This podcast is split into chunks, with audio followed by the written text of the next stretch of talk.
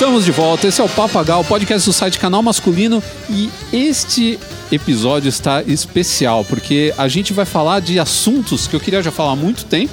E além disso, a gente tem uma pessoa aqui que tem toda a propriedade para falar desses assuntos, porque eh, são temas muito específicos, não é qualquer um que consegue falar disso. Está aqui comigo, gravando esse podcast, o homem que tem cabelos esvoaçantes. O dente dele parece Mentex. A pele dele parece pêssego. É uma coisa de louco. E além de tudo, ele é multitalentoso. É um cara que dança, sapateia, toca piano que nem um demônio. O cara canta bem pra burro. Esse é o cara para falar desse primeiro assunto. Eu tinha que trazer aqui o Tonani. Buongiorno, Ricardo, cara, que espetáculo. Olha, eu fiquei um pouco assim é, meio acuado com, com esses atributos, né? Não é que a gente seja tão multitask assim, mas, cara, fiquei muito feliz pelo convite. É, mas é isso aí, cara. A gente tem que realmente brilhar, né? Eu sou um cara que gosta de brilhar, tem a luz própria e tô aqui para fazer vocês brilharem também comigo. tá, então fala um pouquinho do que você faz para as pessoas entenderem melhor por que, que você tá aqui. Ah, primeiro introduz o nosso primeiro bloco. E o nosso primeiro bloco, Ricardo, a gente vai falar sobre show business, que é um assunto que eu gosto muito. Eu cresci aí no teatro, no, na música, no palco. E esse tema a gente vai falar especificamente sobre como você pode se destacar nesse mercado, o que é o show business e se você é realmente um artista, como que você desenvolve aí suas atribuições, seus atributos para se tornar aí uma estrela da área que você quiser. E aí você fala, mas pô, cara, como assim, né? Então eu trabalho com isso. Então, além de eu ser artista, sou empresário de artistas, vivo isso há muito tempo, é um assunto que eu gosto bastante. Você é um pouco polêmico aí, porque o show business no Brasil é diferente do show business no mundo, mas eu acho que vai ser um papo bem legal aí, Ricardo, vai ser muito bom. E o nosso segundo bloco já puxa também um tema que está ligado ao show business, né? Muita gente, inclusive, acredita que tem tudo a ver, tem realmente uma ligação especial. E, de novo, para mim, o Tonani é uma pessoa ótima para falar. Eu já falei os atributos desse, desse rapaz talentoso lá no começo, e a gente vai falar justamente de talento, a gente vai falar de talento, a gente vai entender se o talento é uma coisa que nasce com a pessoa, se o talento é uma coisa que você desenvolve, se o talento, a luz vem de você, se você rouba a luz dos outros, é uma coisa muito doida. Então é um assunto que eu gosto bastante e eu sou realmente muito incisivo nesse assunto, porque a gente acha que a gente nasce com todos os atributos, não é assim não, cara. Você pode desenvolver muita coisa e chegar onde você quiser. Afinal, tudo na vida é. Né, o pessoal fala muito de inspiração, né? Mas na verdade é tudo 99% transpiração e 1% inspiração, né? Então, muito trabalho. Né? Não é só, só o lance de você ter uma luz descendo ali na sua cabeça, a lampadinha acendendo e te dando ideias, né, cara? É muita transpiração em cima também. A gente vai falar disso mais pra frente. E para fechar o nosso podcast, na verdade a gente fecha com o último bloco, onde o Tonani vai dar inclusive duas dicas super legais. Mas antes disso, a gente tem o terceiro bloco, onde a gente vai falar de um assunto um pouquinho mais relax, mas que todo mundo gosta. É um dos assuntos preferidos, inclusive, dos ouvintes do Papagá, que é falar sobre perfumes, mas é um perfume específico. O Tonani vai explicar melhor. A gente vai falar sobre perfumaria de nicho, qual que é a diferença de perfumes design e perfumes de nicho, é, por que, que eles são mais caros, por que, que eles são mais exclusivos, como que você pode ter acesso a esse tipo de perfume?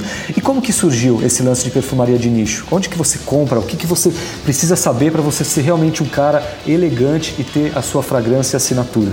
É, meu amigo, você tá aí comprando o seu Malbec se achando bambambam, bam, bam, pois saiba que tem perfume aí de cifras altíssimas e feitos em pouquíssima quantidade para um público muito restrito, mas se você pensar bem, você pode ter um perfume desse também se você considerar o perfume um certo investimento. A gente vai falar mais sobre isso também mais para frente. Calma lá, não vou entregar o ouro ainda. E se você quiser aí, enquanto você está ouvindo seu podcast, está no seu carro, onde você está, no seu trabalho tal, e você quiser inspirações de, de looks, de estilo, além do canal masculino, você me olha no Instagram, dá uma olhada no Spotify, Tonani, aí você vai ouvir minhas músicas, você vai ver inspiração de look, porque eu sou multitask, né, Ricardo? A gente fala que quem é generalista não é especialista, mas a gente vai fazendo aí o que o pessoal vai gostando. e vai comendo mingau pelas beiradas. Você viu que o cara, ele é, ele é desprendido. Eu ia falar justamente para ele falar das redes sociais dele. Ah, e tem o seu espetáculo também, né? Se as pessoas quiserem conhecer o Tap Jazz, como é que rola? Cara, é só escrever no YouTube Tap Jazz e aí você vai ver esse espetáculo aí que é uma coisa muito diferente, muito louca. É uma mistura de sapateado com jazz. O pessoal, a banda se veste com roupa dos anos 20, é uma coisa muito legal e eu sou a única pessoa no Brasil que canta, sapateia e toca piano no mesmo show. É uma coisa de louco. Não sei porque eu fui inventar fazer isso, mas agora que vai, vai, né? Ó, eu vou te falar, não querendo, não sofrendo da síndrome do vira-lata, né? Todo mundo vive falando isso. Poucas vezes eu vi um espetáculo tão bacana no Brasil. Não parece coisa de brasileiro, parece muito coisa de gringo assim, em qualidade, a musicalidade. É um espetáculo muito bacana de ver, eu já vi já. Não conhece, vai lá conhecer porque é, é realmente bem diferente. É uma coisa muito bem feita assim, ó. Você vê que é uma coisa feita com carinho e com profissionalismo. É, as duas coisas ao mesmo tempo, sabe, com uma excelência muito grande. Tá de parabéns, inclusive, pelo espetáculo. Obrigado, cara, e obrigado pelo convite. Vamos começar aí que eu tô super ansioso para falar sobre show business, para falar sobre talento, sobre perfumes e quero que você me ajude aí, porque não é sempre que eu sou convidado para esse grande portal do Papo H, então quero contribuir com todo esse conhecimento e, e contar com a sua expertise aí também. Vambora. Então vamos nessa. Eu sou Ricardo Terraz, editor do site Canal Masculino, e nós voltamos logo após a nossa vinheta. Moda, foto, estilo, dicas, grooming, consumo, entretenimento, papo H.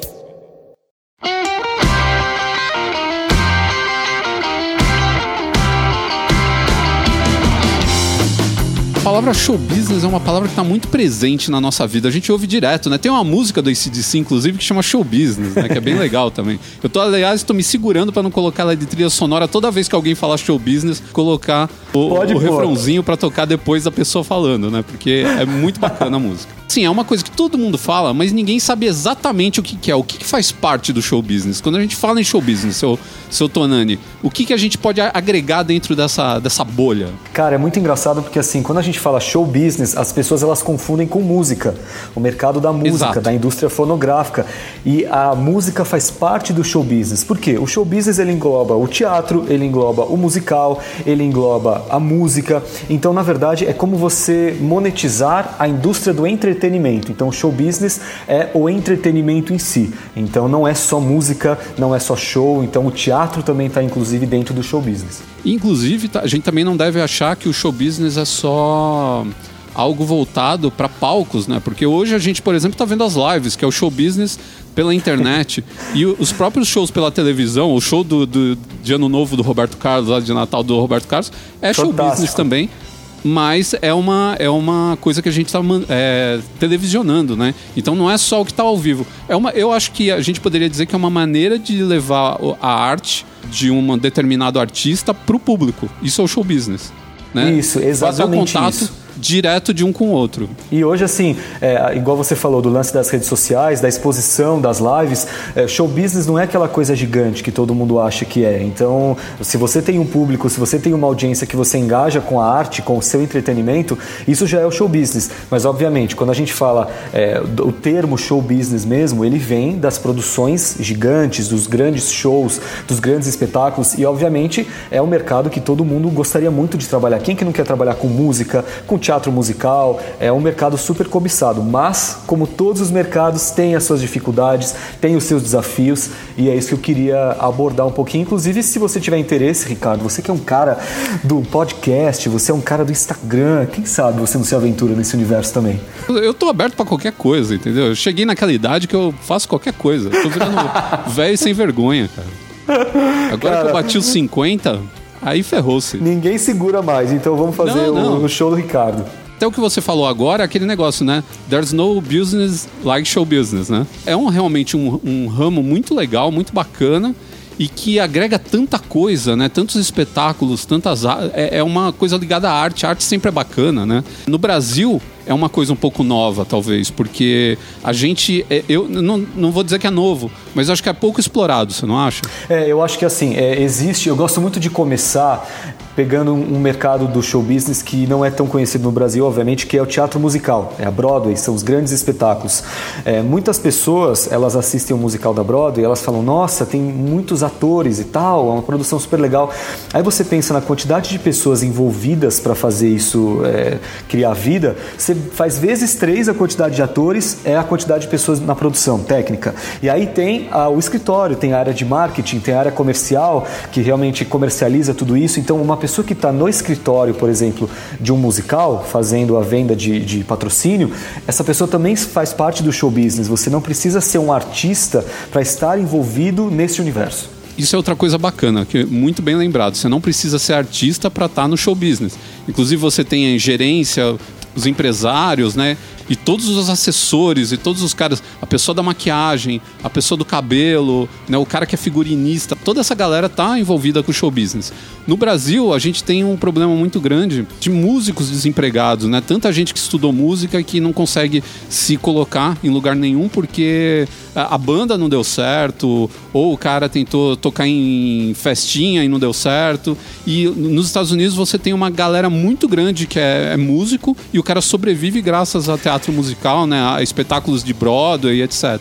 É por causa disso, assim, o americano ele já nasce é, instruído que ele pode trabalhar no mercado do entretenimento. Aqui no Brasil, se você fala que você vai fazer faculdade de música, você quer ser cantor, você quer tocar violão o resto da sua vida, primeiro que é, a sua família às vezes não vai te apoiar. Então, na maioria dos casos, é, todo mundo, o pai quer que seja engenheiro, advogado, então existe um pouco dessa cultura ainda de que a música no Brasil não é muito bem vista. E, obviamente, se você quiser ser um, um artista é, de música lírica ou de uma música que não é mainstream, que é, por exemplo, sertanejo, funk, você vai ter muito mais dificuldade, porque, infelizmente, hoje no Brasil, o talento não é o único fator decisivo para você fazer sucesso. Então, eventualmente, se você participa de algum reality musical é, e você não fez faculdade de música, você tem um dom que você joga aí e você dá certo, não, faz diferença se você estudou, se você se preparou, você caiu na graça, a, oportunidade veio, aconteceu. Então, infelizmente, o Brasil difere dos Estados Unidos porque nos Estados Unidos você tem uma formação é, artística desde criança. Isso é muito valorizado porque tem mercado também. Agora, se você fala que você quer ser um bailarino clássico aqui no Brasil, é, o primeiro que as chances de você conseguir um emprego aqui no Brasil é muito difícil e segundo que você tem que se bancar, tem que ser muito macho para falar que quer ser um bailarino clássico aqui no Brasil. Vamos combinar, né? E outra coisa, a gente ah, tá falando disso, a gente meio que passou o carro na frente dos bois, porque eu esqueci de falar aqui que você tem uma formação todo especial. Você não é um cara, né? Inclusive você está tá aqui porque você é, já trabalha com isso atualmente, mas você estudou fora do Brasil, né? Eu queria que você falasse um pouquinho de como que é o cenário lá fora, como que é essa coisa de estudar, porque você é músico, sapateador, você dança, canta, representa, frita pastel ao mesmo isso tempo. É um fato, é um isso é um fato. E faço miojo e brigadeiro melhor que qualquer pessoa. Um dia eu vou convidar Aí. você. Mas, cara, Ótimo. isso é fato. Isso é um fato. É, eu comecei meus estudos com 15 anos, então você fala, nossa, mas 15 anos não é tarde para começar? Cara, nunca é tarde. Você não falou aí, tenho 50 anos, agora vai que vai? Pois é, não existe idade para a gente começar. E eu sempre comecei estudando piano, piano clássico. Então, quando você começa com um instrumento, é muito mais fácil você ter uma base de harmonia, de musicalização, tudo.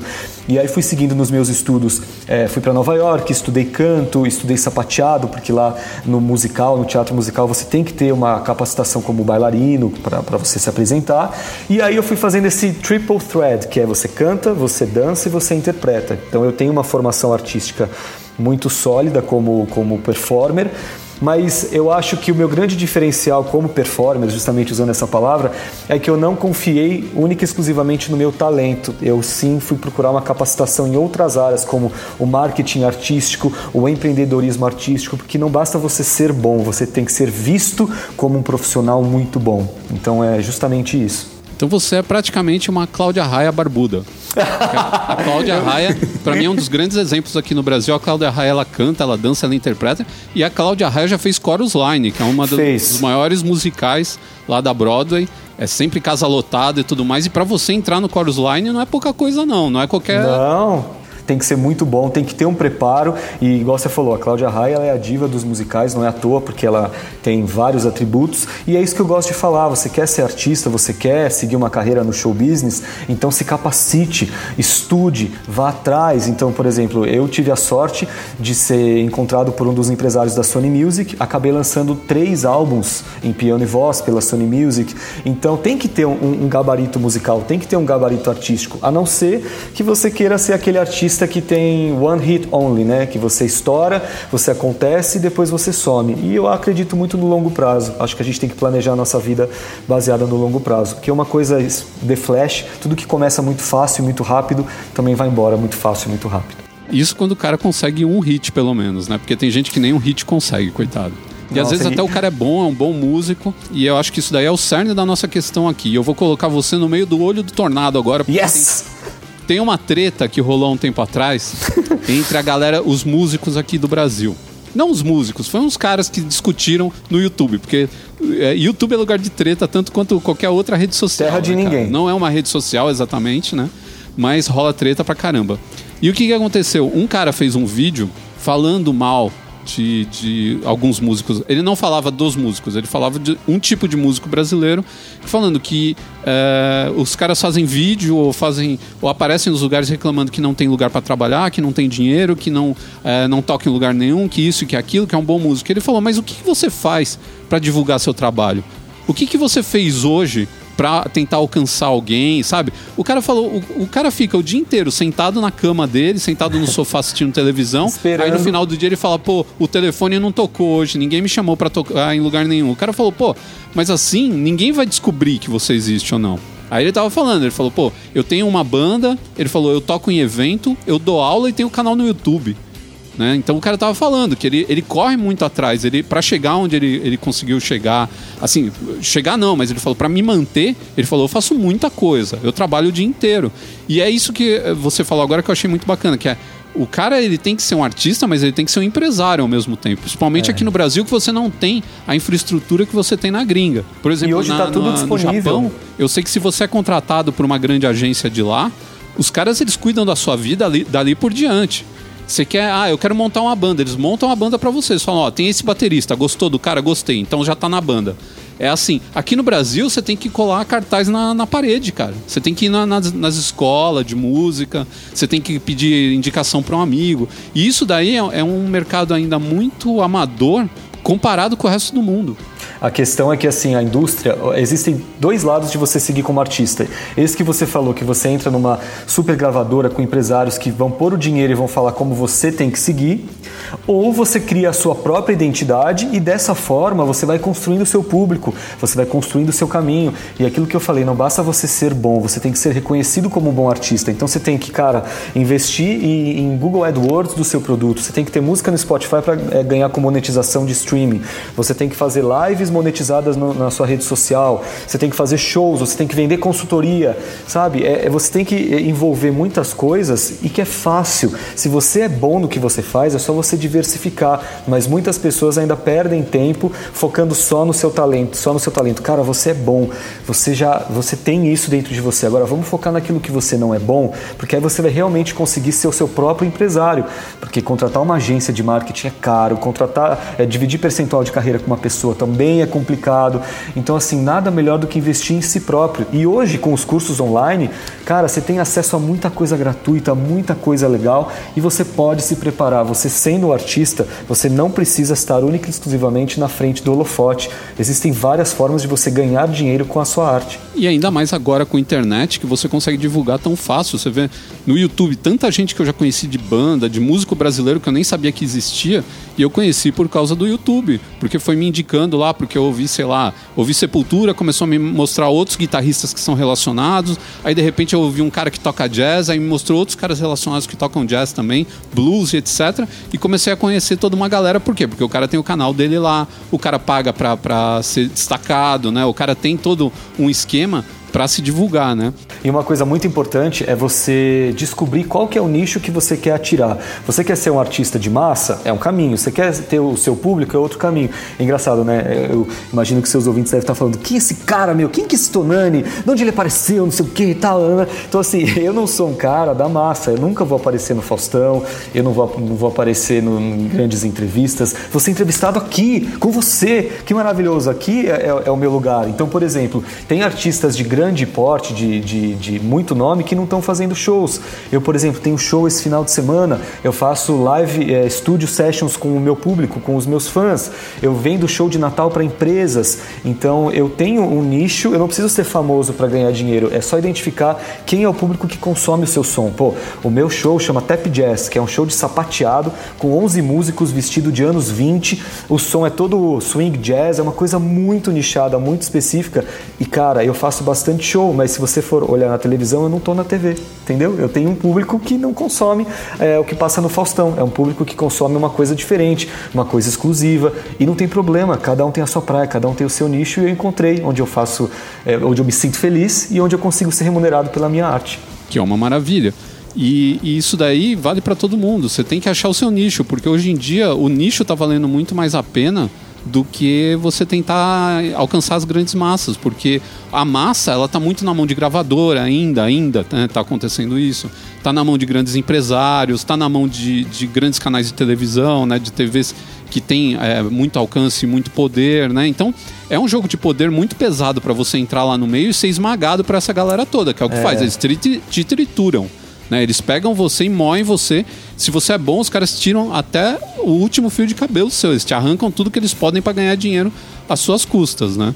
Então, de repente, encontrar que nem o Tonani conseguiu, né? Encontrar esse nicho, fazer o que ele gosta dentro de um negócio e não ficar pensando só nessa, nessa exposição mundial, né? E aí a gente entra no outro papo que é o papo do sucesso, né? A gente criou essa ilusão de que o sucesso é você ser conhecido por muita gente. E na verdade, às vezes o melhor é o sucesso ser conhecido pelas pessoas certas e que as pessoas gostem de você e não sejam, por exemplo, a pessoa que faz muito sucesso é muito fácil dela cair também, porque a hora que o público Sim. resolve derrubar ela, a derrocada é terrível.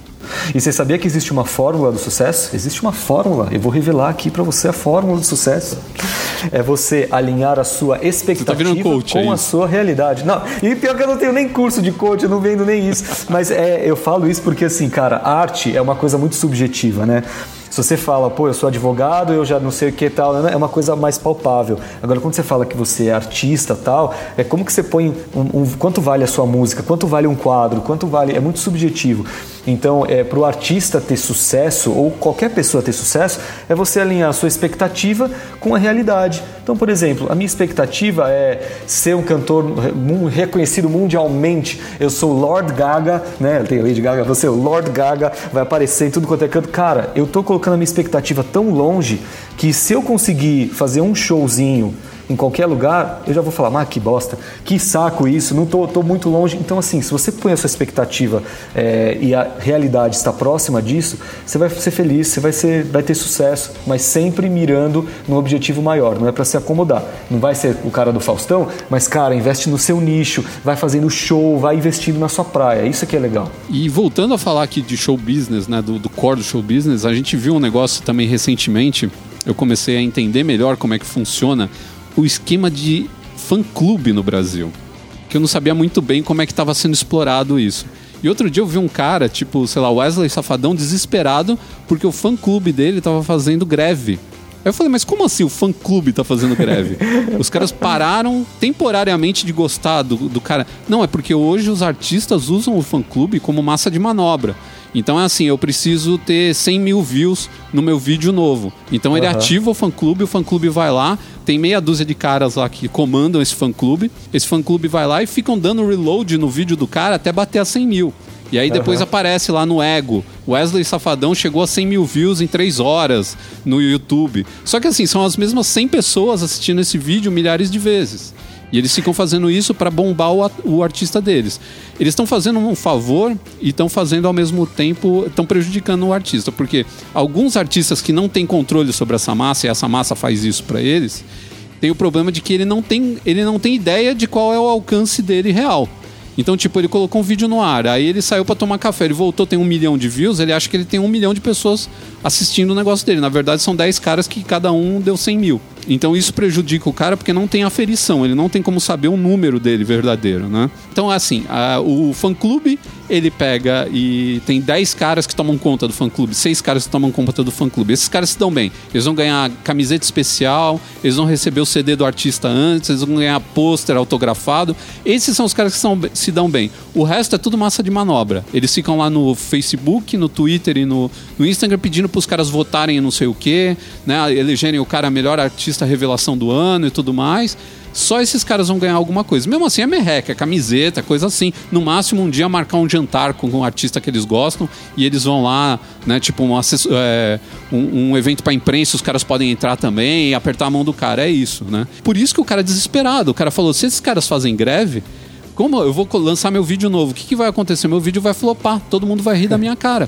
Porque os meus vídeos têm 5 milhões. É tipo esses vídeos de, de funk brasileiro que tem 400 milhões de views, cara. Como é Sim. é que um negócio chega em 400 milhões de views? É duas vezes a população do Brasil, cara. Então você sabe que não é normal. Alguma coisa os caras estão aprontando aí.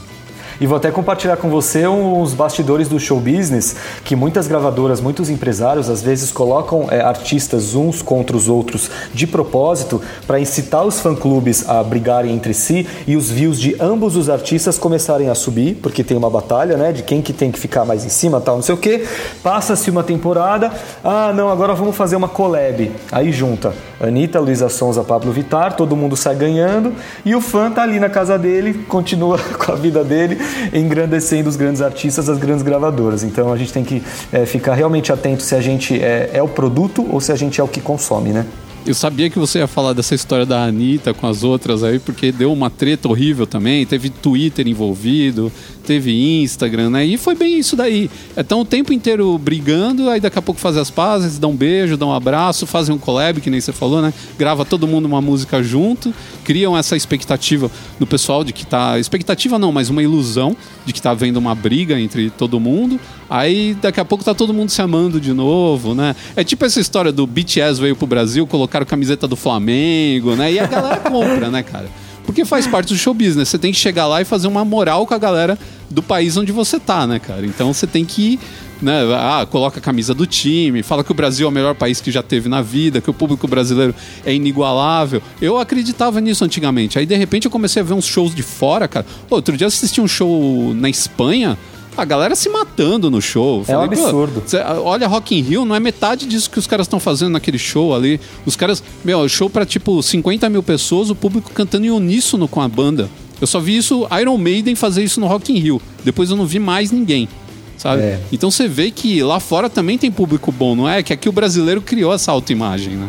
O brasileiro criou isso e uma coisa que você falou que eu achei muito legal é, é, o lance de, das visualizações, dos números do YouTube, dos números não sei o que. Cara, número, quem que falou? Não sei, eu, sigo várias pessoas, número não paga conta, número não paga boleto, seguidor, não sei o que. Cara, no final das contas, quantas pessoas você leva no seu show? Com quantas pessoas você engaja, você se conecta? Eu, por exemplo, lancei um clipe de Natal no final do ano passado, uma super produção muito legal. Cara, eu tive 70 mil views. Isso é pouco? Isso é bom? Eu não sei se isso é pouco ou se é bom. Se você for comparar o meu número perto da, do universo da internet dos grandes artistas aí de, que lançam música de Natal, é uma coisa minúscula. Mas, por exemplo, com esse projeto eu já lancei, eu vendi um show de Natal para o final de 2021 para uma grande marca de panetone. Então, assim, olha isso, olha que interessante. Eu não tenho grandes números exorbitantes, mas eu sou visto por quem eu quero que me veja. É isso é importante. É, e ao mesmo tempo você tem caras aí que chegam a 100 milhões de views por causa de algum tipo de coisa viral que rolou por causa do clipe, ou mesmo essa exposição uh, que é, é, uma coisa artificial de pagar a gente para ver e tudo mais. Mas a gente teve um caso bem interessante, que é o pessoal de uma banda que chama Walk of Earth, que eles gravaram aquela Somebody I Used to Know, a banda inteira tocando um só violão. Isso daí viralizou, porque era um negócio muito louco. Como é que lá, cinco caras conseguem tocar um violão só e fazer a música e ficou muito legal, assim, ficou bem parecido. O cara que canta era, era uma menina e um cara cantando, o cara que canta tem uma voz muito parecida com o vocalista da banda. E foi uma loucura tão grande que tinha até um clipe zoeira da, da, do YouTube que eles começavam a tocar essa música de novo, aparecia o Psy. Lembra do Psy? Sim, Gangnam do, Style. Do... Ele aparecia e quebrava o violão. Puto, porque eles estavam chegando perto dos fios dele. Só que essa banda até hoje é uma banda pequena. Você vai ver eles no YouTube, assim, eles têm até seguidor e tal, mas não, é ninguém rico, não é nada, porque eles conseguiram chegar, sei lá, 200 milhões de views, 300 milhões de views por causa da, da viralização, todo mundo assistiu. Teve gente que assistiu mais de uma vez, mas não foi algo que para eles retornou como um negócio. Foi você que me apresentou, acho que a gente estava no evento cobrindo pro blog e você falou do negócio de baby metal. Foi você que falou que eu falei, que, que porra é essa? Cara, e aí, Baby Metal é uma ver... doideira japonesa da melhor qualidade. Meu, a hora que eu fui ver isso, eu falei, Ricardo, que, que, que porra você consome, meu? Dá uma senha do seu YouTube pra eu ver o que, que você tá assistindo. Vou te dar um remedinho pra você acalmar aí. Então, mas a loucura é que ali o que, que é? Eles têm por trás delas, tem, a banda tem por trás uma baita produtora. Então a produtora injetou quando viram que a coisa tava virando e começou a dar, dar um monte de bar, marmanjo barbado no, nos shows dela, em vez das menininhas que iam no show da banda antiga delas, que era uma banda idol, os caras falaram: opa, a gente mirou no que viu e acertou o que não viu. Uhum. Vamos ganhar dinheiro em cima disso. O show business no Japão também é um negócio louco. Foi daí que nasceu as bandas idol. O pessoal acha que vem da Coreia, mas na verdade o idol vem do Japão E os coreanos copiaram o formato e meio que americanizaram a música. Aham. Então pegaram aquela música japonesa e transformaram numa coisa mais americana. No Japão tem idol de todo tipo, tem desde romântico, infantil, tem todos os tipos. Na Coreia é mais esse assim, que é um grupo, todo mundo dança e as músicas são super animadas e tudo mais, e tem até faculdade de idol na Coreia, né? Tem uma Uau. escola lá pra ensinar a galera a ser idol. Então é, é um mercado gigantesco. Que no Japão falam que o dinheiro de uma banda idol não, nem se compara a dinheiro de banda de rock. Não dá pra comparar. Não, Acho que é próprio- muito mais que os caras ganham. Não sei se você já ouviu falar numa, num grupo. A gente já entrou na, na- Já vai vou viajando a pauta. Eu gosto assim. Um assunto puxa o outro, vai. Tem uma banda chamada KDA. Não sei se você já ouviu falar. KDA. Já ouvi falar. É, o que acontece? É uma banda que foi. que começou no jogo League of Legends, que é um dos maiores fenômenos aí de, do- do- dos jogos de RPG.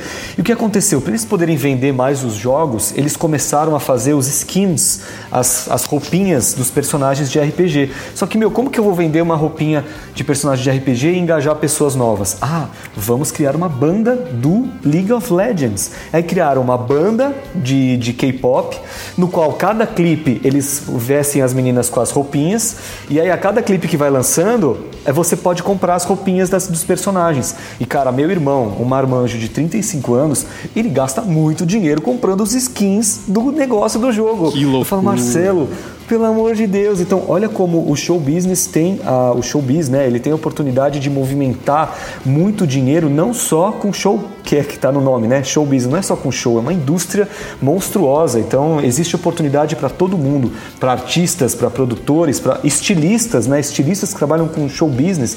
Muito legal, cara. Muito doido isso.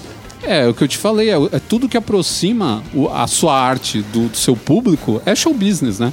Todo esse veículo que existe que consegue levar a sua arte para o seu público e até trazer, engatado com isso daí, trazer marcas, né? Trazerem outras coisas junto que podem fazer com que o cara consuma mais.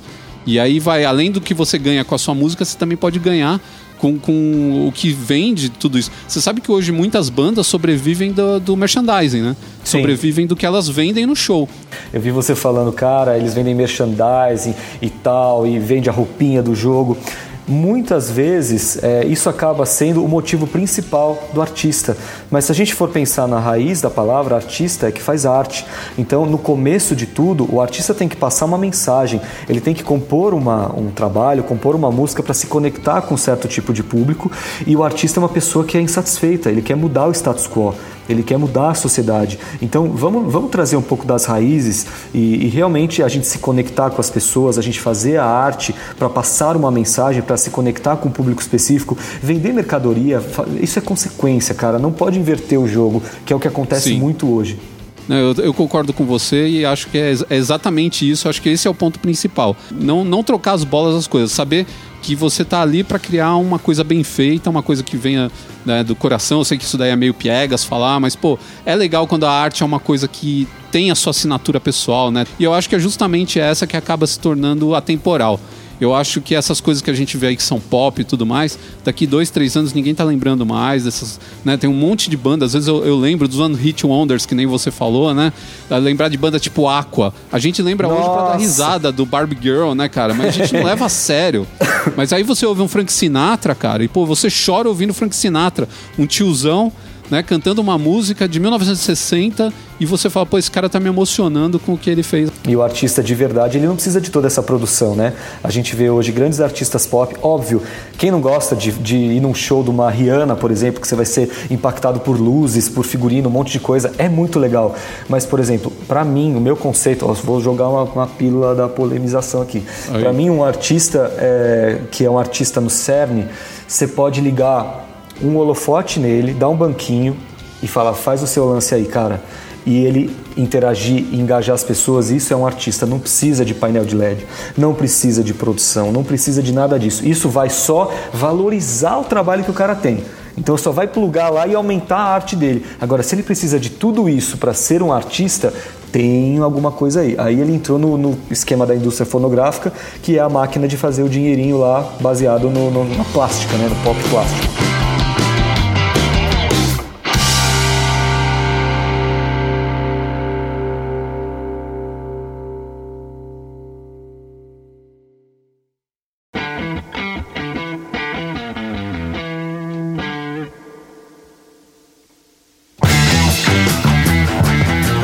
Fala de talento e, e muita gente considera o talento primordial para você conseguir ter êxito em alguma coisa.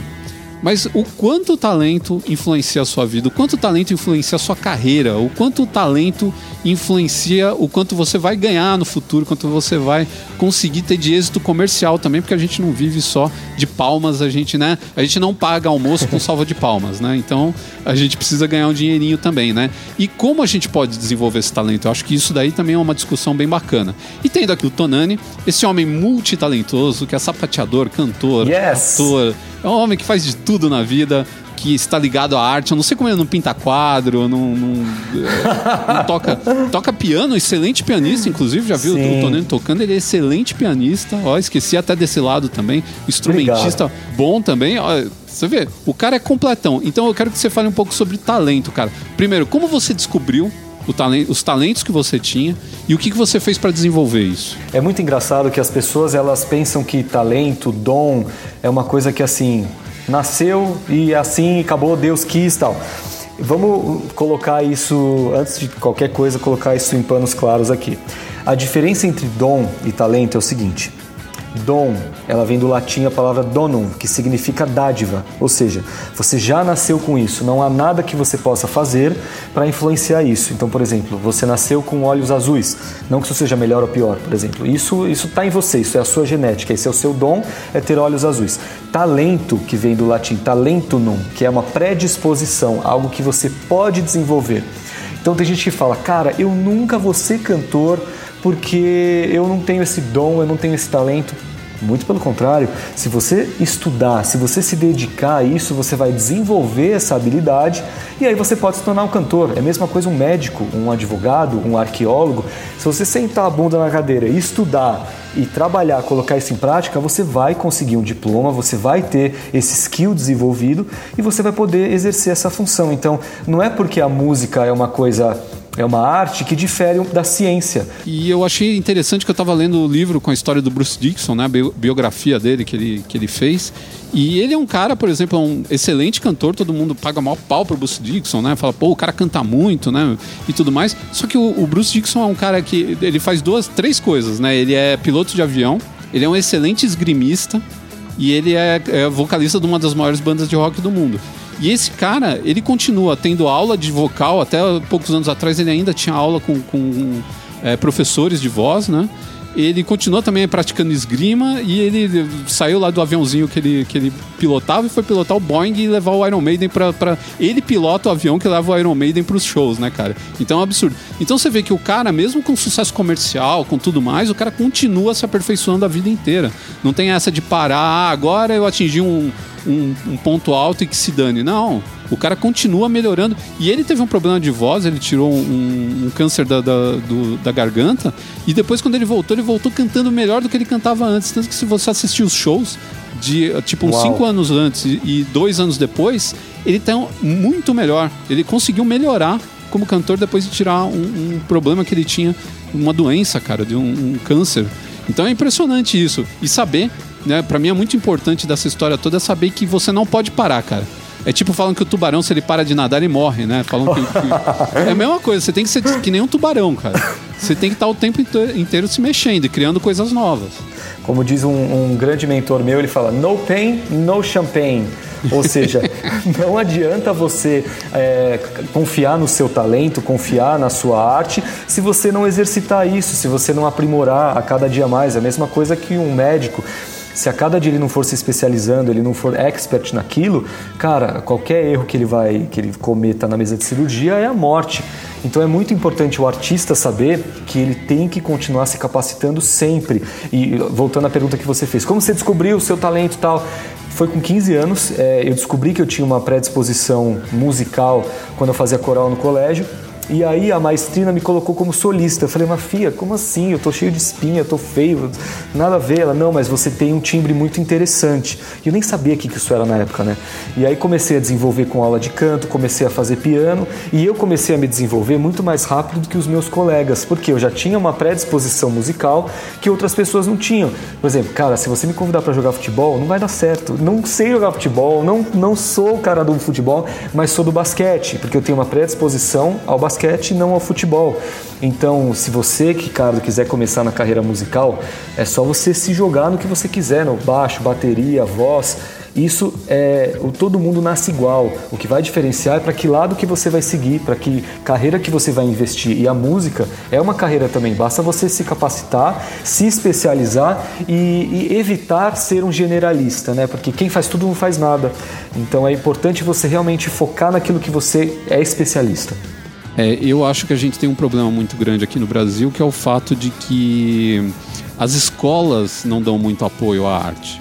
Né? Então você entra numa escola estadual, por exemplo, não tem uma aula de música, né? não tem uma aula de arte mais profunda, você tem a educação artística. Mas se você quiser aprender alguma coisa mais profunda, assim, ah, eu quero dominar é, tinta óleo, eu quero dominar aquarela, não tem dentro da escola, né? E lá fora é muito comum você ter isso como crédito extra. Sim. Então, por exemplo, o cara quer ganhar crédito para passar de ano mais fácil, ele vai lá e faz uma aula de piano, ele faz uma aula, ele vai tocar na banda da escola. Tem muita gente que descobre a, a, o talento musical indo tocar na banda da escola. E às vezes o cara nem queria, mas aí ele fala: ah, eu vou pegar lá, sei lá, um, um uma bateria, uma coisa que eu acho mais fácil, e de repente o cara se descobre, sabe, que ele tem já um dom, às vezes, né, de tocar isso bem, e ou tem uma predisposição até para dominar melhor esse instrumento, mas ele não sabia até então porque ele não teve contato. Eu fico imaginando quantos, quantos brasileiros nunca tiveram contato nenhum com alguma forma de arte, com alguma coisa que, sabe, aprender a pintar alguma coisa, a desenhar, a interpretação né, que é algo tão legal e que muita escola não tem nenhum teatrinho para colocar uma molecada lá para ver. Eu tenho amigos que fizeram teatro e eles foi na escola, eu comecei a fazer o teatrinho da escola, teve uma peça de fim de ano que reuniu as classes, aí me escolheram, eu me destaquei, peguei um bom papel e descobri que, pô, era um negócio e fez aula de teatro. E hoje o cara tá fazendo, é, faz comercial, de vez em quando faz ponta em novela. Claro, é um mercado difícil no Brasil, mas o cara tá indo lá atrás também. E tudo por causa disso, porque o cara teve um background ali na, na escola, onde ele teve contato com aquilo e sentiu aquilo né, invadindo, inundando. Ele falou: pô, por que, que eu não, não tô tentando ser melhor nisso? Então, eu acho que é, um, é uma deficiência muito grande que a gente tem, que você teve na sua escola o coral, né?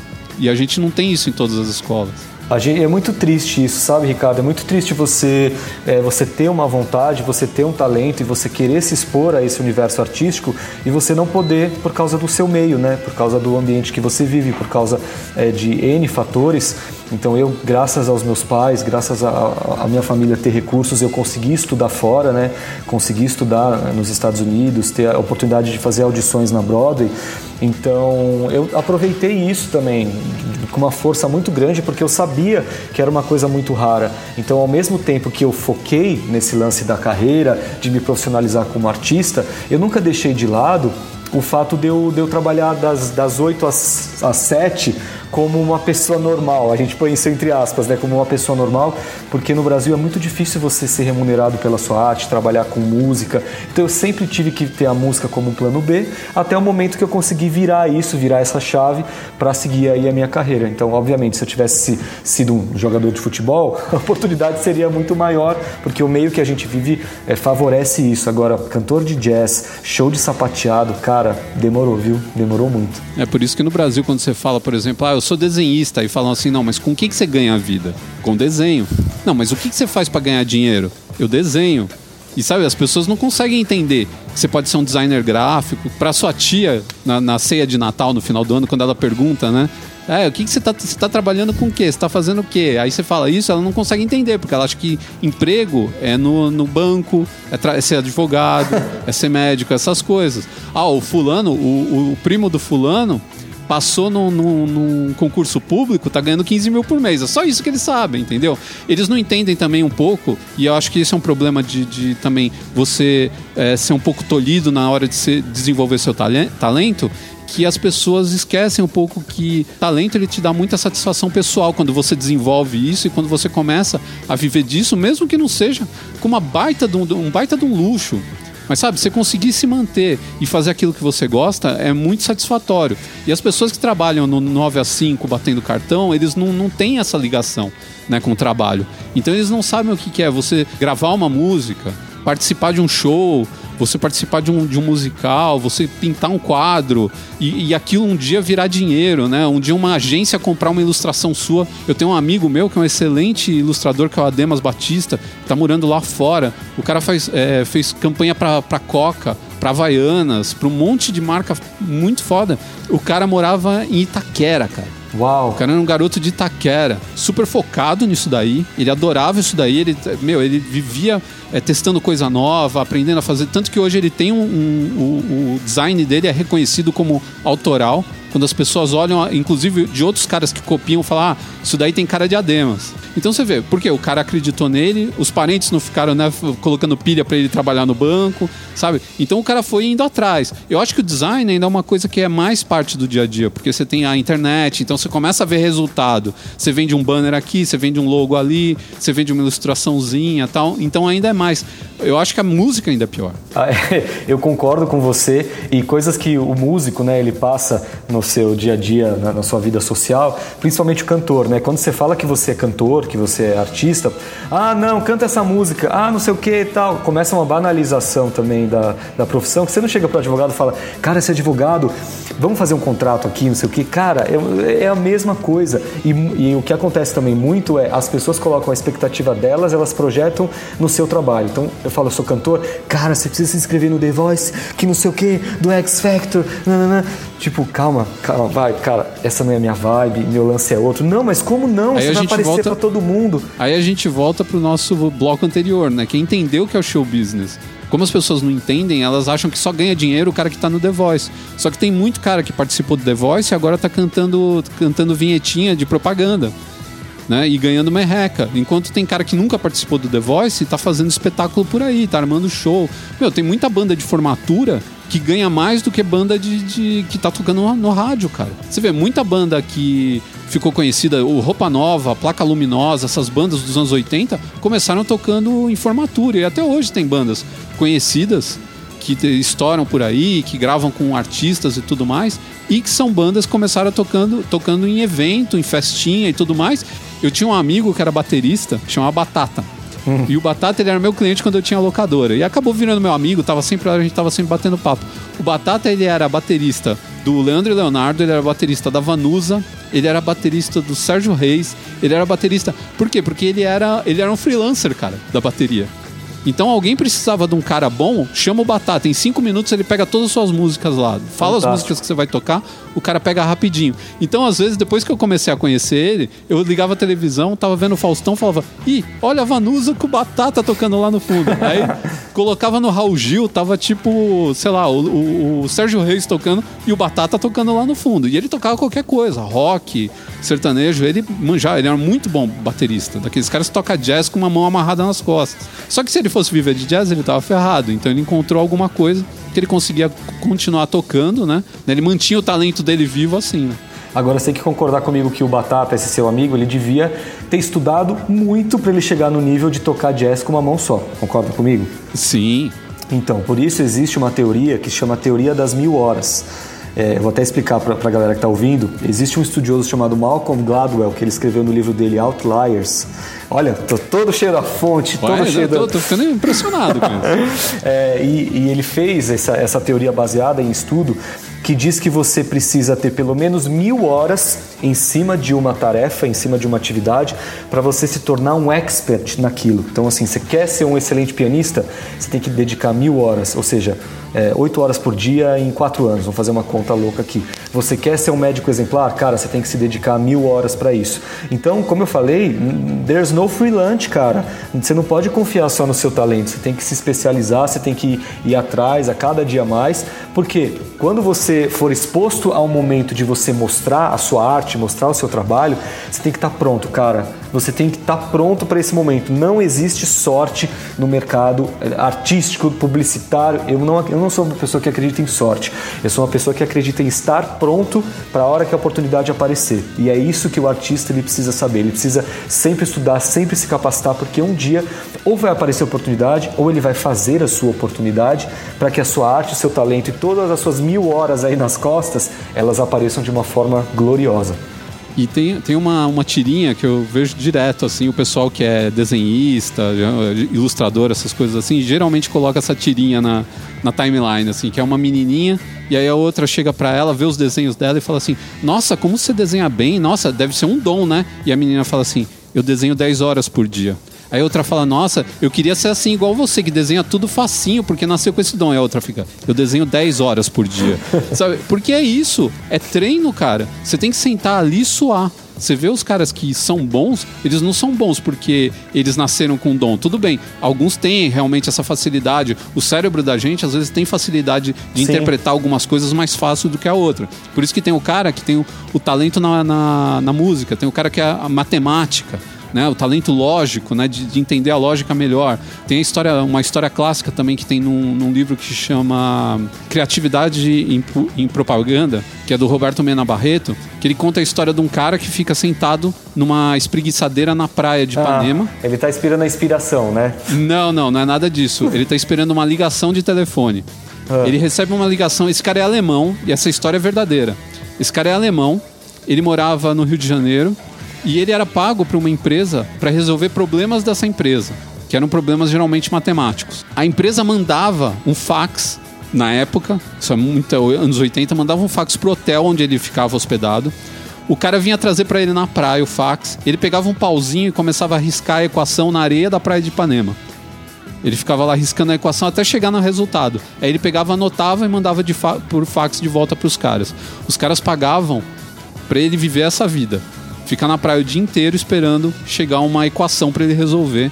E aí o cara. Por quê? Porque é o talento do cara. É o nível que o cara conseguiu chegar de excelência que, meu, vale a pena pagar pro cara ficar sentado na, na praia, porque ele sabe que quando precisar resolver um problema, esse cara vai estar tá lá e ele vai resolver o problema, porque ele é o melhor nisso e ele está o tempo inteiro se atualizando em tudo, se exercitando e tudo mais.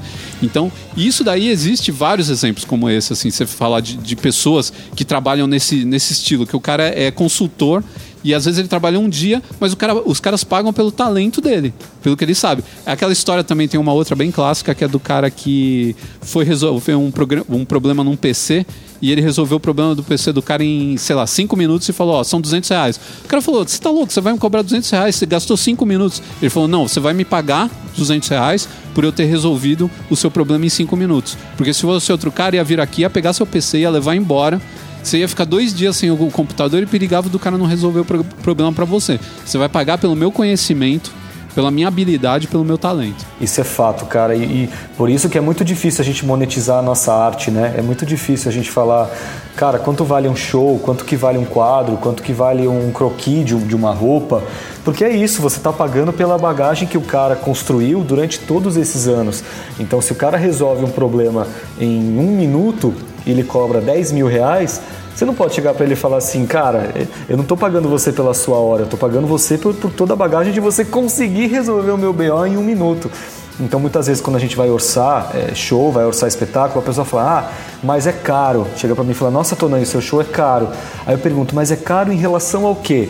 É, me mostra então um outro artista que faz um show jazz, anos 20, que tem sapateado, que tem 11 músicos, quatro sapateadoras. Aí a gente pode comparar. Ah, mas você fica só uma hora no seu show. Tem artistas que tocam na minha festa durante cinco horas, aquelas bandas de baile, né? Eles tocam cinco horas, toca funk, sertanejo, axé, house, pop, não sei o quê falo, cara, você não pode colocar é, na mesma prateleira produtos que são diferentes. Vamos comparar banana com banana e maçã com banana, aí são coisas diferentes. Não que eu seja melhor ou pior, mas assim, a gente tem que pôr o nosso valor, a gente tem que saber qual é a nossa história, qual é a nossa bagagem. E o seu cliente vai te achar, cara. O seu cliente vai te admirar, você vai construir a sua base. E é isso, tem espaço para todo mundo.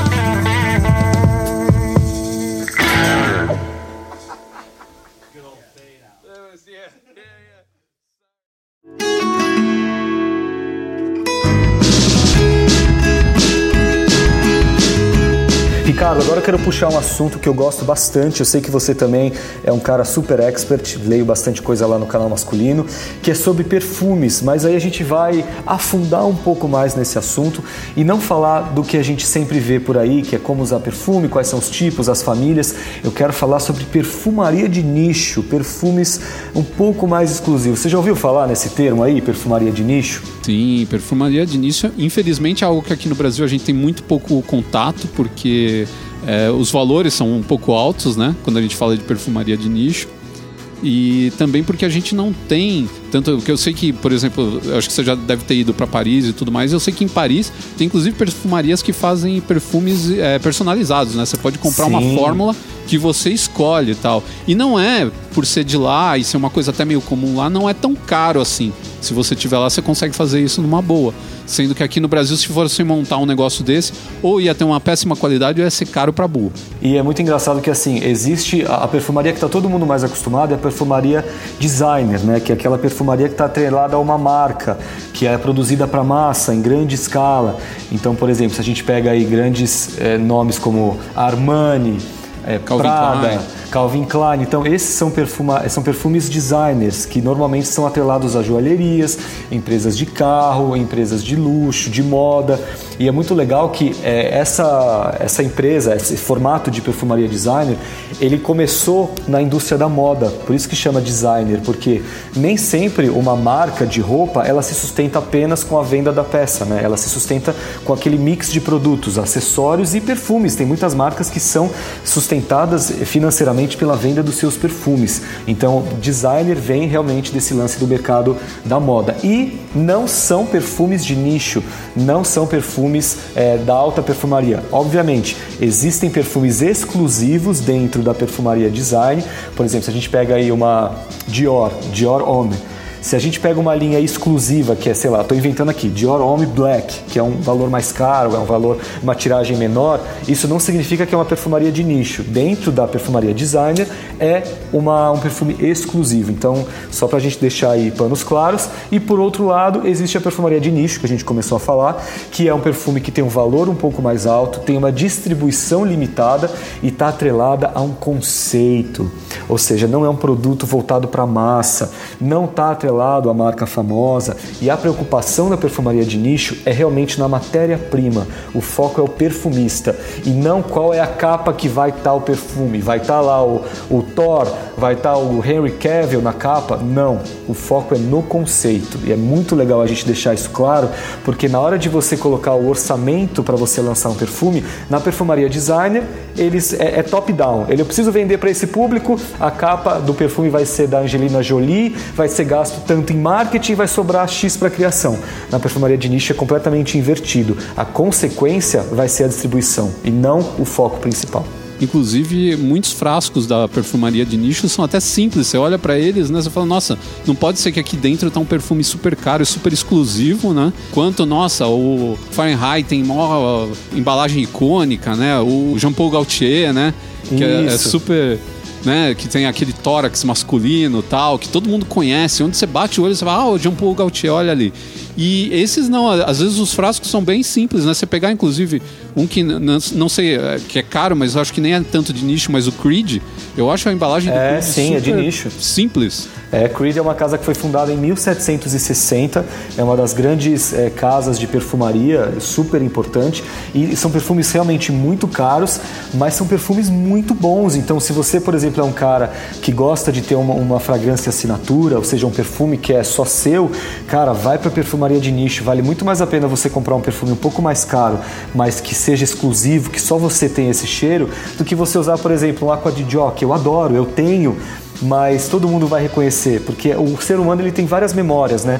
E uma das memórias que é, é, a mais forte na gente é a memória olfativa. Então eu tenho certeza, Ricardo, se por exemplo você sentir o cheiro da sua mãe ou da sua avó que já partiu, cara, vai vir uma, uma carga emocional, uma lembrança que é uma coisa muito forte, muito importante. Então, se você cheira, por exemplo, um Armani Black, que é um perfume super gostoso e é um dos que eu tenho, que eu adoro, é, ele vai causar um certo impacto, sim, mas ele não vai atrelar o cheiro à pessoa, à sua personalidade. A, a parte do cérebro onde está ligado ao olfato fica muito perto das nossas memórias, da nossa memória que é a nossa memória perpétua, né? Aquela memória que guarda as coisas da nossa infância e tudo mais. E não é a memória imediata, que é essa das coisas que acontecem agora, que a gente lembra só por agora e depois esquece.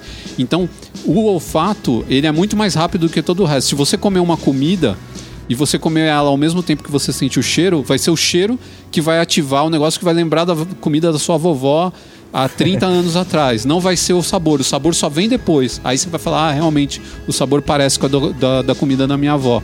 Então, a memória olfativa é super importante, ela, ela dá um monte de gatilho na gente, assim, né? Você se emociona às vezes sentindo um cheiro, é impressionante isso. Você fala, nossa, olha, minha infância, ou então, nossa, meu colegial. Até hoje todo mundo, né, fala do colegial é, ou da, da do ginásio, do perfume que era da época. Então sente aquele. Eu falei do Fahrenheit, né, que é um deles, né? São perfumes que são dessa época e todo, muita gente usa até hoje por causa da memória afetiva que traz esse perfume. O cara gosta porque lembra da juventude dele.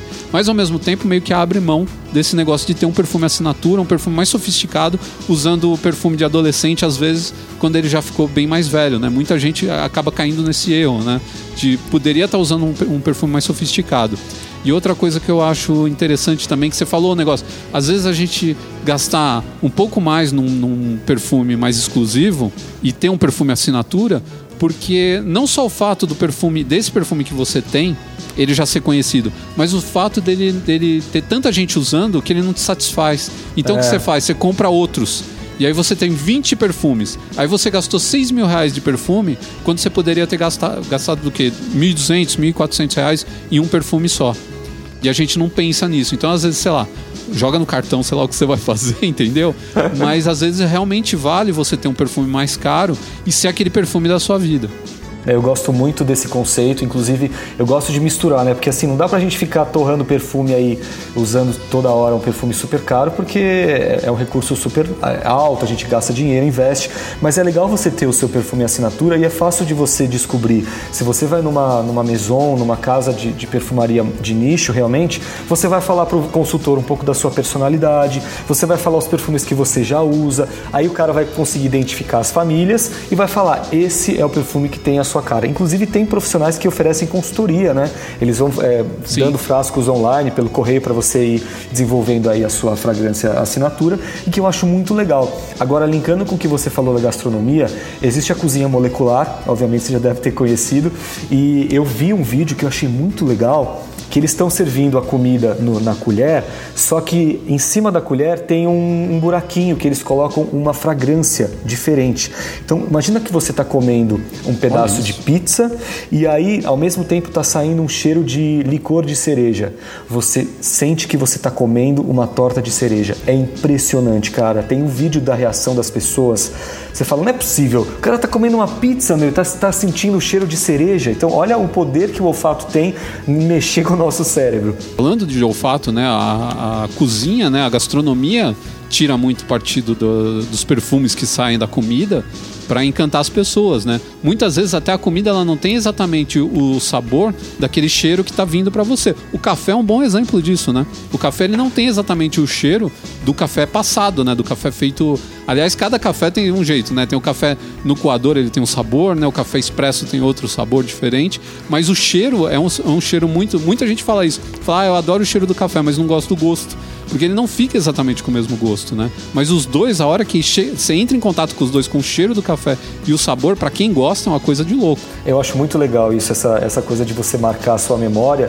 E é importante a gente falar também como que surgiu esse lance da perfumaria de nicho. Ah, legal, vamos fazer um perfume caro, vamos fazer para poucas pessoas, beleza, virou perfumaria de nicho. Não, na verdade, é, surgiu por um caso de um manifesto dos perfumistas há 50 anos que eles não concordavam que o perfume tivesse um investimento muito muito alto na modelo que fosse fazer o perfume e nem na divulgação. Ou seja, cara, eu sou um químico, eu sou um perfumista, eu passei a vida inteira é, estudando fórmulas químicas tal. É, por que, que a gente realmente não investe naquilo que é, é, o produto, né? É o cheiro, é a fragrância. Então eles não concordaram com isso e aí começaram a criar é, as casas de perfume, como por exemplo Creed, Diptyque, Frederic Malle, Annick Goutal, que são nomes que são conhecidos no, na, na indústria de perfumes de nicho, mas não são famosas pela grande massa, porque esse realmente é o objetivo, porque o produto ele é caro, porque tem uma mão de obra muito específica, tem uma matéria-prima muito específica, e não quer dizer que um perfume é melhor que o outro, justamente são comportamentos muito diferentes. Então você pode diversificar, você pode ter ali é, o seu, o seu Prada e por outro lado você vai ter aí uma Santa Maria Novella que você só vai comprar em Firenze, dentro da igreja. Olha que legal, é uma experiência. Você pega, por exemplo, Bond Number 9, que é uma perfumaria que você, que cada cidade dos Estados Unidos tem uma fragrância específica. Então você só vai conseguir comprar o perfume de Nova York lá em Nova York. Imagina, cara, você andando na Times Square com cheiro de Nova York. Aí quando você põe esse perfume aqui em casa, você vai ter todas as lembranças desse lugar. Isso é perfumaria de nicho, é uma coisa muito sensorial, é fantástico. Então, já que você falou de todas essas maisons interessantes aí, esses caras que estão há séculos fazendo uh, perfumaria, né? Esses caras que têm todo esse conhecimento e, e, essa coisa tão exclusiva. Eu queria que você desse uma dica aí para os nossos ouvintes de que perfumes eles podem é, procurar, tentar conhecer, né? De repente o cara se encanta e resolve ter um perfume mais exclusivo, conhecer algo de maior qualidade. A gente tá sempre, sempre tem que mirar lá no alto, né, cara? Eu falo que roupa, você não tem que ficar olhando roupa na Zara, você tem que olhar roupa na, na Zenha. Porque a Zenha vai te dar um, uma ideia do que é a roupa boa. Aí depois você vai ver dentro do seu orçamento o que você consegue comprar mais próximo da Zenha. Então, minha, meu conceito Ricardo, é esse. Você tem que mirar alto no perfume para comprar um perfume bom para você, mesmo que você não tenha dinheiro. Mas vai lá conhecer para saber o que é um perfume bacana. E daí você consegue tirar, né? Agora, se o cara tiver condições, pô, manda bala, cai matando. Cara, é espetacular. Você sempre contribuindo muito para a mente desses homens evoluírem, crescerem, porque é isso, cara. Quanto mais a gente é exposto a coisas novas, a coisas diferentes, vamos sair da mesmice, né, cara? Vamos, vamos se inovar. Eu, eu sou o cara que usa, sabe aquela roupa que está na loja que ninguém compra, aquele terno estampado, aquele sapato meio diferente? Sou eu. Então eu adoro quando você provoca a galera. Sensacional. Então vamos lá. É, vou fazer uma lista aqui de coisas que eu gosto, de coisas que eu uso e que são bem diferentes umas das outras. Então então, gosto muito Legal. de indicar Guerlain, que é uma casa assim muito tradicional, perfumaria francesa, um perfume chamado Santal Royal. Então, assim, quem gosta de cheiro marcante, aquele cheiro brucutu, uh, chegou chegando, esse é o cheiro, mas é um cheiro que não é aquela aquele sândalo, aquela madeira gritando, é uma coisa muito mais elegante. Você fala, cara, que perfume é esse tal, sabe? Eu gosto quando a pessoa chega e fala, cara, que perfume é esse? Então, assim, Guerlain Santal Royal é um perfume que eu gosto bastante. É, outra marca que eu gosto muito chama Le Labo que essa perfumaria é aquela que você consegue colocar o seu nome no frasco, eles personalizam para você, é muito legal. Ah, e legal. da Le Labo eu gosto de um perfume chamado Tonka. Inclusive, quando você for fazer o seu perfume lá, eles fazem na sua frente. Você pede o perfume, você escolhe a embalagem e tal, e eles fazem a fragrância na sua frente. É sensacional. Coisa que uma perfumaria design. Ele chama Tonka né? porque ele é feito com fava tonka? Sim, sim, é, é, a nota mais predominante, é a nota tonka. Então, todos os perfumes dessa perfumaria, o nome principal é da, da, da matéria-prima que é mais presente dentro do frasco. Que, na verdade, fava tonka é conhecida aqui no Brasil como kumaru, né? Ah, não sabia. É, fava tonka é brasileira, cara. Fava tonka é o kumaru. É que lá fora eles chamam de fava tonka porque é mais bonito. Mas aqui no ah, Brasil é o então. kumaru. E aí dele se retira a kumarina, né, que é o extrato do kumaru e aí se faz o, o perfume. Eu acho que o perfume com muito cumarina, ele é muito forte. Para mim, ele dá até dor de cabeça. Com toque, ele é delicioso. Porque ele dá um calor, ele dá um negócio todo especial. Mas os que são muito fortes, para mim, eu não, eu, não consigo, eu não consigo lidar com eles. Mas isso também é uma questão de gosto. Eu conheço gente que adora. E aí, seguindo aqui, é, uma da minha lista, mas ele não é perfumaria de nicho, mas eu gosto muito, é Tom Ford. Então, obviamente, se você gosta de perfumes que são mais fortes, que são mais marcantes, eu gosto do, do Tom Ford. O que eu gosto, como que chama? Um deles é o Wood Wood, que é super tradicional, super batido, todo mundo conhece. É, e outro eu não lembro, mas não tem problema. Wood Wood é uma indicação aí que vai dar certo em todas as ocasiões. O próximo é Creed, obviamente tinha que estar na lista. É, eu gosto muito de um que chama Royal Mayfair é assim, o cheiro da riqueza. Se, for, se eu for traduzir, cara, é o cheiro da riqueza, de um homem elegante, um homem é, limpo, tem o cheiro de uma pessoa elegante, cara. Creed, esse aí é a minha, minha indicação super incrível. E meu top one, number first, é de uma perfumaria que chama Frederic Mel. É uma perfumaria que só é só parfum, então é bem forte, o perfume é muito forte, tem que usar com cuidado. E eu gosto muito de um que chama Carnal Flower ou seja, é um cheiro muito presente de tuberosa. Então, se você é um cara que gosta de perfumes de flores brancas, essa vai ser uma, uma escolha interessante. Caso contrário, vai para o Tom Ford que não vai ter erro. É, e é legal porque, por exemplo, Tom Ford você consegue achar relativamente fácil na internet, né? Não é dos mais caros, porque eu já vi perfume bem mais caro do que Tom Ford. O Guerlain também, né, é um pouco mais, mais fácil de encontrar, embora eu acho que esse que você citou aí é de uma linha especial, se não me engano. Sim, Frederic Mel. De qualquer forma, cara, é fazer uma, uma busca. Eu vou deixar os nomes, o Tonani vai me passar depois tudo direitinho, eu vou deixar os nomes na, na publicação. Então, se vocês tiverem alguma dúvida sobre é, como escreve, etc., porque são nomes que não são muito comuns aí pra gente, eu vou deixar lá, vocês só dá um copy-paste lá, joga na internet e ver onde vocês conseguem conhecer, ou de repente numa viagem que vocês forem fazer aí mais para frente, quando a gente começar a voltar a sair de casa, né? a gente puder. Ou até, né, tem um perfume desses que vende, por exemplo, Tom Ford vende pela internet, de repente você quer comprar, o pessoal tá entregando aí. É um excelente perfume, eu conheço esse que o Tonani falou. O da Guerlain eu tenho um aqui, mas não é esse, esse eu não conhecia ainda. Mas é, putz, é muito legal. A, a perfumaria ela é fascinante, mesmo essa que é mais mainstream ela é muito legal porque vê como os caras conseguem criar perfumes a todo tempo, né? Estão criando. Tem os flankers, né? Que são os perfumes uhum. derivados de outros perfumes, né? Que é uma coisa de louco. Então os caras vão lá a partir do. do uh, por exemplo, do Aqua de Gio, os caras vão lá e criam cinco Aquas de Gio diferentes. Às vezes Sim. um é completamente diferente, mas quando você sente o cheiro, eles têm uma ligação, mas eles são diferentes. Perfumaria é um negócio fascinante, a gente já falou aqui várias vezes e tá mais uma vez aqui outra assunto muito fascinante, muito bacana acho que não vai ter fim nunca a gente falar de perfumaria aqui no Papagaio. E eu sei que os nossos ouvintes gostam pra caramba. Dois dos nossos episódios mais baixados são sobre perfumaria. Sensacional. Então, se vocês quiserem aí uns perfumes diferentões, dá uma olhada nessa lista, joga na internet, mas também prova, né? Sente o cheiro, porque às vezes o que pode funcionar bem para minha pele não pode funcionar bem para sua, o gosto também interfere muito, mas eh, já que você vai procurar esses perfumes, se aventure, fale com o consultor, fala que perfumes que você usa, que com certeza ele vai te dar uma opção aí que vai ser o seu cheiro, a sua fragrância assinatura. bientôt.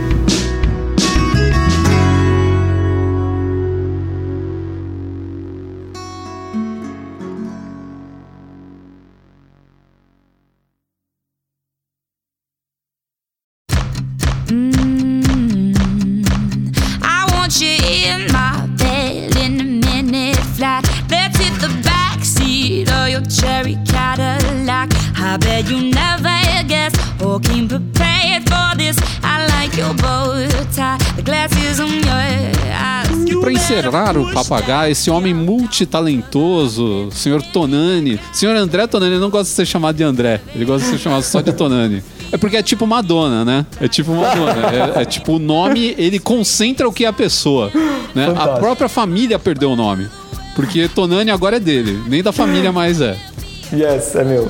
Então a gente vai pedir para esse rapaz talentoso para ele dar uma dica ou duas, né? Você quer dar duas dicas, é isso? Ele está sinalizando para mim que ele quer dar dicas, duas cara. dicas.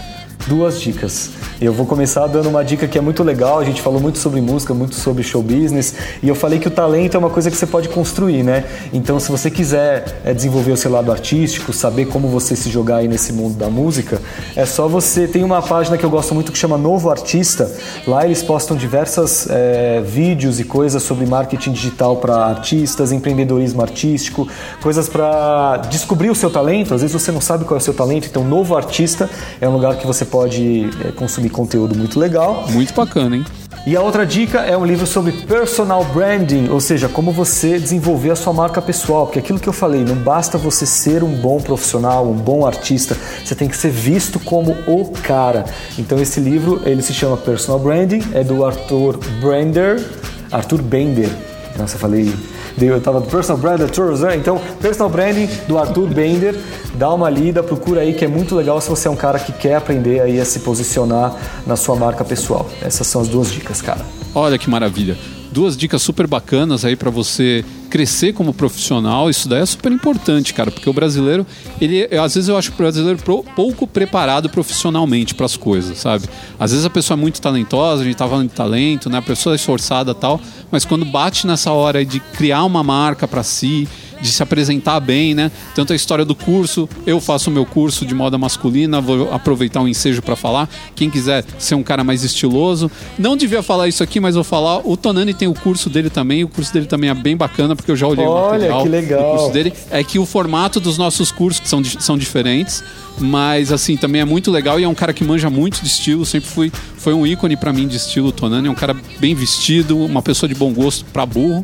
Obrigado. Então, mas tem o meu curso de estilo, se você quiser conhecer lá, canalmasculino.com.br barra curso, tem inclusive lá um PDF para você baixar com a explicação de tudo que tem dentro do curso. O valor é um valor supimpa e você tem três maneiras de pagar. É uma maravilha. Curso meu é outro nível, eu sou, eu sou demais. Mas, voltando, Já quero entrar na então, fila de espera. Ao encerramento do nosso podcast. Já quero entrar na fila então, de muito espera. obrigado, cara, pela sua presença, pela sua participação. Dois dos vértices do trio, dos caras da web presentes aqui. Nossa, lembra desse projeto, Fazendo cara? esse podcast. Eu fiquei super feliz. Bons eu quero agradecer muito a presença e o convite que você fez para mim. Embora seja o podcast número 531, pelo menos eu fui convidado em algum momento, fiquei super feliz.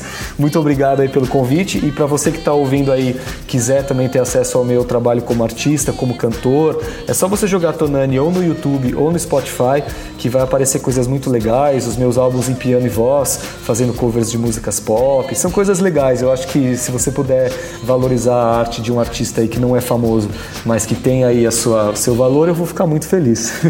e olha que eu, inclusive, que só ouço música que os ouvidos sangram, não, mentira, eu ouço coisas normais também, eu ouço até música pop.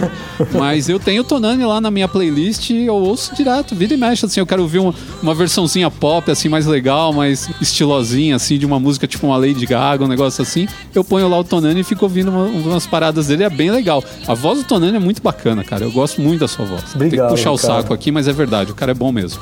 Valeu, valeu. Bom, então é isso, minha gente. A gente vai encerrando aqui o Papagaio de número 125. Um abraço a todos e até a próxima.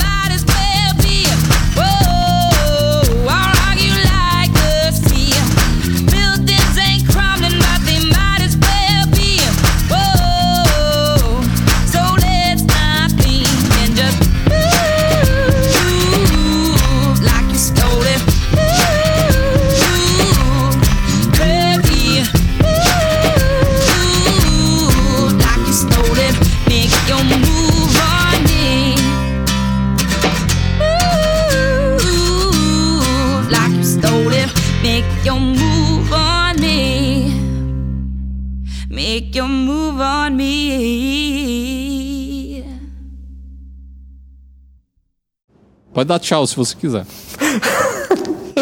tchau, pessoal. Compra o curso do Ricardo e vai ouvir meu Spotify. Abraço.